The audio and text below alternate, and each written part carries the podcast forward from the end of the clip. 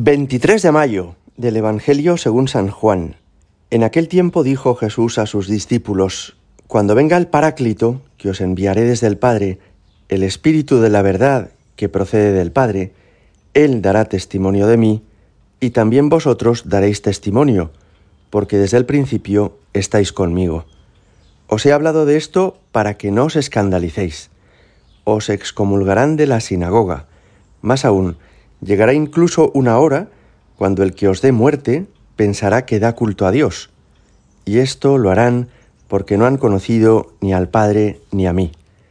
Os he hablado de esto para que cuando llegue la hora os acordéis de que yo os lo había dicho. Palabra del Señor. Estamos viviendo las últimas semanas del tiempo de la Pascua, que comenzamos con la resurrección de Cristo.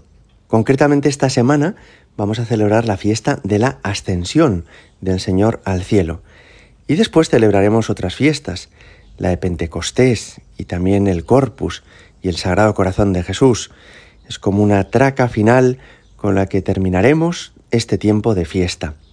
Jesús, antes de la ascensión, mientras todavía se aparecía resucitado a los apóstoles, les anuncia que ya dejarán de verle, pero que no se quedarán solos, porque al marcharse Él nos dará el Espíritu Santo. Y a este Espíritu Santo lo llama también Paráclito, como acabamos de escuchar, que quiere decir defensor.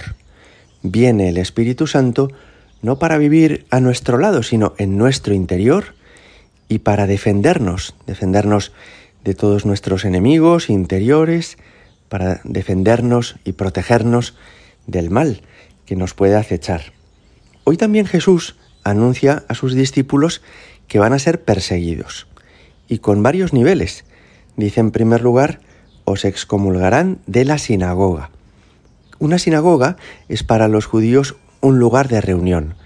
Así como templos solamente tenían uno en Jerusalén, que era el lugar del culto, de la presencia de Dios donde ofrecían los sacrificios, sin embargo, sinagogas tenían muchas, en todos los pueblos, en todas las ciudades, Ahí se reunían los israelitas y ahí escuchaban el Antiguo Testamento, la lectura que cada sábado se hacía de los libros de los profetas o del Pentateuco. Pues bien, Jesús anuncia que de esas sinagogas, que de esos lugares de reunión de los judíos, los que le han seguido a él, los cristianos, van a ser expulsados. Es decir, los judíos que ya han conducido a Jesús hasta el Calvario, no contentos con eso, van a expulsar del pueblo de Israel a todos los seguidores de Jesús. Y eso se fue cumpliendo en los años posteriores a la muerte y resurrección del Señor. De hecho, la mayor parte de los apóstoles murió mártir. Solamente dudamos de San Juan el Evangelista y por supuesto no murió mártir Judas Iscariote porque él traicionó al Señor. Pero los otros diez restantes parece que hay pruebas suficientes para demostrar que murieron mártires, expulsados del pueblo de Israel. Pero no solamente van a ser expulsados, sino que, como les pasa a los apóstoles, también les darán muerte. Y ese es un nivel peor o mayor de exclusión, podríamos decir, ¿no? Cuando no contentos con echarlos de la sinagoga, quieren acabar con su vida, quieren matarlos, ¿no? Esa es la persecución máxima que puede sufrir un cristiano, ser obligado a, morir y morir por ser seguidor de Jesús. Esta historia se ha repetido después a lo largo de los siglos. Pienso ahora, por ejemplo, en el Reino Unido, donde muchos católicos fueron expulsados, ya no podían ser funcionarios, no han podido serlo hasta principios del siglo XX, ya no podían obtener puestos públicos ni de, ni de importancia, y en algunos casos murieron martirizados, algunos de ellos por fidelidad a la Iglesia Católica, como Tomás Moro, como Juan Fischer o como tantos otros, ¿verdad?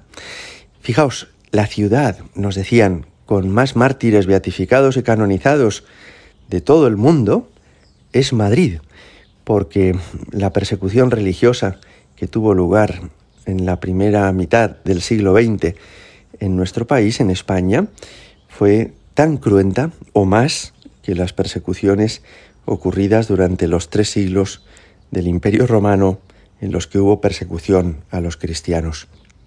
Pero Jesús dice, os voy a enviar el Espíritu Santo para que para que no puedan con vosotros, para que seáis fortalecidos, para que no os escandalicéis, dice el Señor. Cuando la sal se vuelve sosa, entonces mm, no ayuda a nadie y entonces sirve solamente para que la tiren y la pise la gente. Un cristiano que no lo fuera de verdad, un cristiano que viviera mundanizado, no va a saber lo que significa esto de ser desechado, expulsado de los sitios, pero una persona que se conserve fiel, que sea consecuente con su fe, que profese esta fe cristiana y que trate de ser fiel a lo que el Señor nos pide, sí que experimentará en el curso de su vida, en una o en muchas ocasiones, la persecución de la que habla Jesús. Experimentará que hay gente que se ríe de él, que hay gente que hace bromas sobre su religiosidad, que le ponen motes, que se burlan, y en algunos casos que también lo desechan para un determinado trabajo, para un determinado puesto, que lo excluyen de un grupo, de una reunión, por su fidelidad a Jesucristo. No nos tiene que asustar esto, solamente tendría que asustarnos o bien que suscitemos rechazo por otros motivos, por ejemplo por nuestros pecados. Oye, si te rechazan porque eres un vago o si te rechazan porque has hecho trampas, no pienses que eres un mártir, eres un cara. Nos debería dar miedo ser rechazados por nuestros pecados o no ser rechazados porque somos como la sal que se ha vuelto sosa.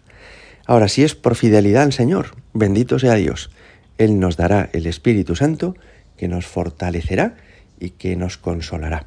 Gloria al Padre y al Hijo y al Espíritu Santo, como era en el principio, ahora y siempre, y por los siglos de los siglos. Amén.